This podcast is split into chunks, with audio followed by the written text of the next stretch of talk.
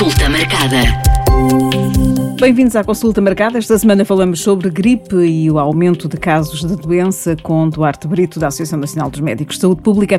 Olá, Duarte. Uh, tem aumentado os casos de gripe A nas últimas semanas. Uh, do que é que falamos quando falamos de gripe A?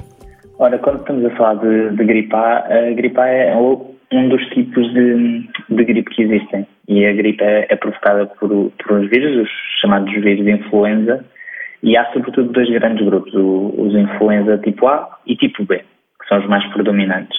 Depois ainda existem alguns uns outros tipos menos, menos comuns, o C e o D. Uh, e quando falamos nestes vírus, estamos a falar de, deste, destes subtipos A e B, uh, que, são, que são os mais prevalentes.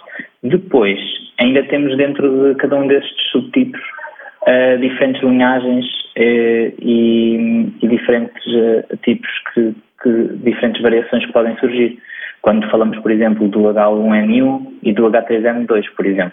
Não tínhamos assim tantos casos de gripe A há algum tempo?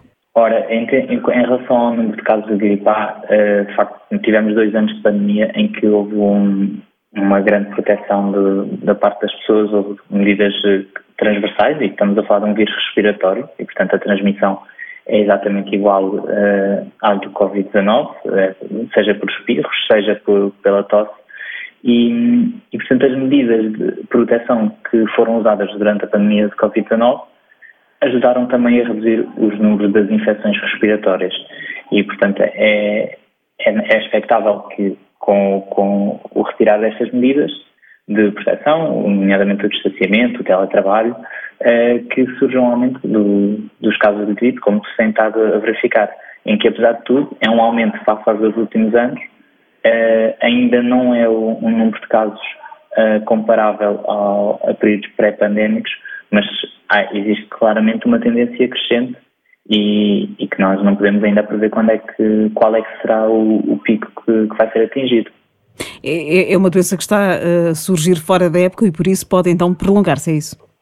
Sim, é, tipicamente os picos de gripe é, estão associados aos meses de dezembro, janeiro, fevereiro e de facto este, este pico surge um bocadinho fora da época habitual, provavelmente ainda se, ainda se vai prolongar durante algumas semanas e, e obviamente está, está associado a, ao aliviar de algumas medidas de proteção, ao maior convívio das pessoas, uh, ao facto também de haver aqui uma, uma um maior convívio também da, da população, um maior uh, relaxamento, mesmo o uso de máscara e, portanto, vai haver, obviamente, um contágio mais, mais fácil do, de, destas infecções respiratórias, quer a gripe, quer do Covid-19, quer outras infecções respiratórias.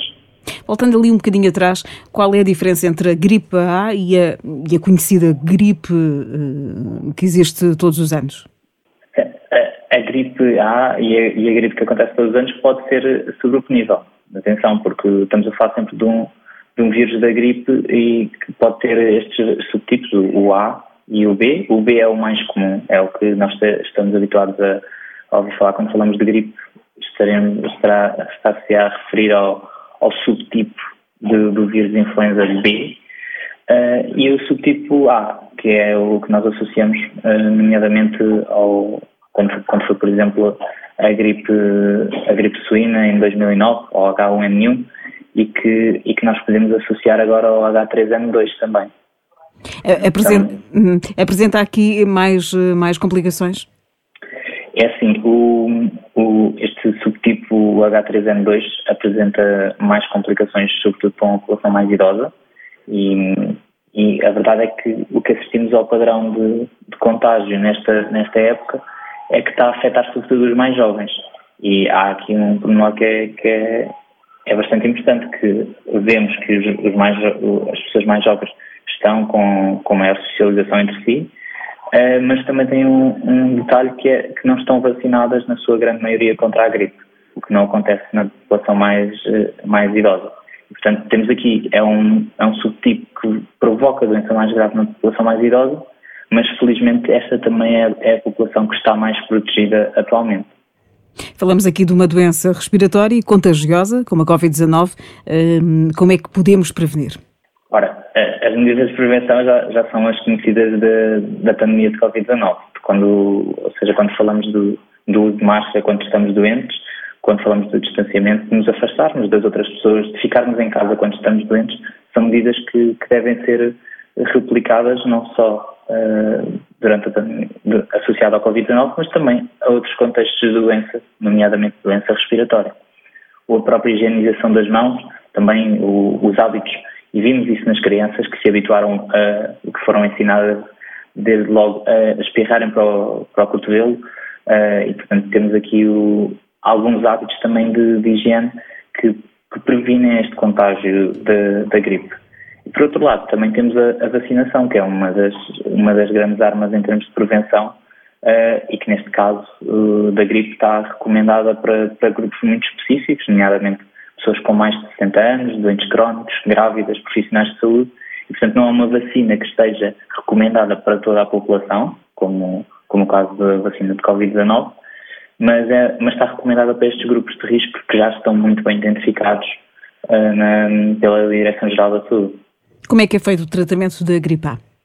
Ora, a gripe A, e esta, e vou colocar no, no mesmo, no mesmo bolo de, das restantes gripes. Estamos a falar de, um, de, uma infecção respiratória provocada por um vírus e, portanto, uh, quando a situação é, é mais grave, pode ser necessário até recorrer a antivirais. Nunca há antibióticos, porque como estamos a falar de uma doença que é provocada por um vírus, os antibióticos não vão ajudar-nos a, a, resolver esta situação. Agora, as situações menos graves, e que são, serão a maioria, vão ser resolvidas com, com o descanso em casa, com medidas de hidratação, beber muita água e, e, eventualmente medicação para baixar a febre, que é um sintoma que, que está mais associado à, à gripe A do que às restantes gripes, ou seja, é expectável que a gripe A surjam picos de febre mais altos e, e portanto, estar, estar, aqui sempre também alerta a eventuais sintomas uh, como falta de ar, uh, como cansaço extremo que possam surgir e que possam ser necessário recorrer aos serviços de saúde. Eh, os internamentos também aumentaram? Ora, quando estamos a falar de internamentos, nós ainda não temos registro de internamentos de, por exemplo, em unidades de cuidados intensivos associados à gripe. E o que tem, o que tem verificado um aumento uh, bastante grande é no acesso aos serviços de urgência e, e portanto, e alguns internamentos uh, com, com menor gravidade.